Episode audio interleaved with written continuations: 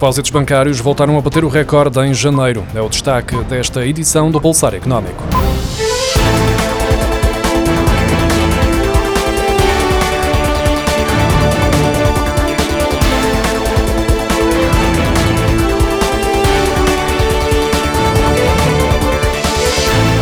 Clima de incerteza tem levado os portugueses a moderar as despesas e a reforçar os depósitos bancários. A cada mês que passa, o montante depositado aumenta para valores recorde e em janeiro não foi exceção, ao atingir 162.800 milhões de euros, de acordo com o Banco de Portugal. Em comparação com o mês anterior, representa um aumento de 981 milhões e 400 mil euros no valor dos depósitos.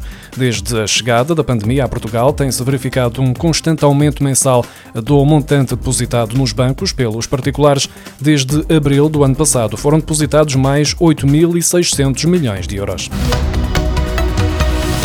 Um estudo da Intrum, divulgado esta semana, mostra que 48% dos portugueses acreditam que o país vai deixar de usar dinheiro físico no espaço de 5 anos, uma percentagem bastante superior aos 16% que apontaram essa possibilidade em 2019. A Intrum refere em comunicado que uma sociedade sem dinheiro físico pressupõe uma economia nacional na qual os meios digitais para a realização de transações substituem a utilização de moedas e notas físicas. Novas tecnologias, como software de crédito e cobrança, podem aumentar a eficiência no processo processo de cobrança de dívidas e constituir relações mais fortes com os clientes. Quando questionados sobre os impactos de uma sociedade sem dinheiro físico, o estudo da Intrum revela que 62% dos inquiridos portugueses consideram que a exposição aos ciberataques constitui o maior risco para as empresas, 5 pontos percentuais acima da opinião da média europeia.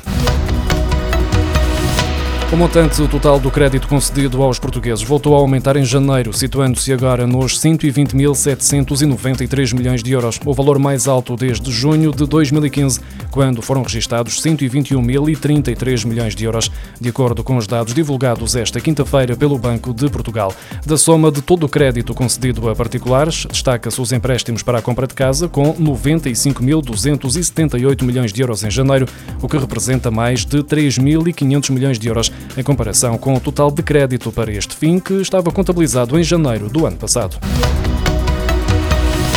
O indicador de confiança dos consumidores portugueses diminuiu em fevereiro, depois de ter aumentado nos dois meses anteriores, ainda que de forma menos intensa em janeiro, de acordo com os dados divulgados esta quinta-feira pelo Instituto Nacional de Estatística. A quebra de confiança dos consumidores no mês que está a chegar ao fim resultou do contributo negativo das expectativas relativas à evolução futura da situação económica do país, tendo as perspectivas relativas à evolução futura da realização de compras importantes também contribuído negativamente.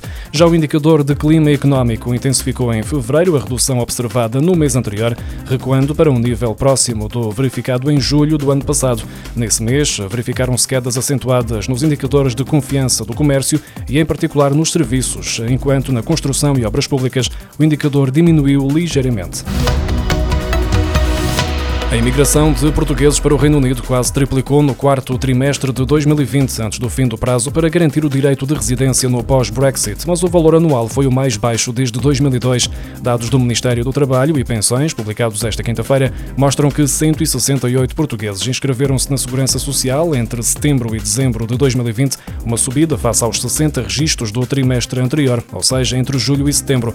O registro na Segurança Social é um requisito para poder trabalhar e beneficiar do sistema de apoio apoio social no Reino Unido e o indicador usado para calcular os fluxos demográficos para o país.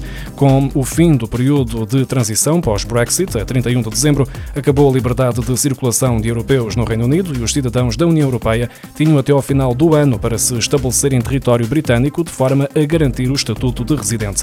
Aqueles que cheguem desde 1 de janeiro deste ano estão sujeitos ao novo sistema de imigração por pontos, que exige, entre outros requisitos, contrato de trabalho, conhecimentos de língua inglesa e um salário mínimo. A despesa do Serviço Nacional de Saúde aumentou 11,3% em janeiro, face ao mesmo mês de 2020, o que corresponde a mais 93 milhões de euros, segundo os dados do Ministério das Finanças. Em janeiro, a despesa do SNS totalizou os 915 milhões e 900 mil euros, com os gastos com pessoal e o material de consumo clínico a contribuírem com o maior peso para esse valor. Mais de 147 mil profissionais de saúde trabalhavam em janeiro no Serviço Nacional de Saúde, mais 7,1% do que em maio março de 2020, quando teve início a pandemia de Covid-19.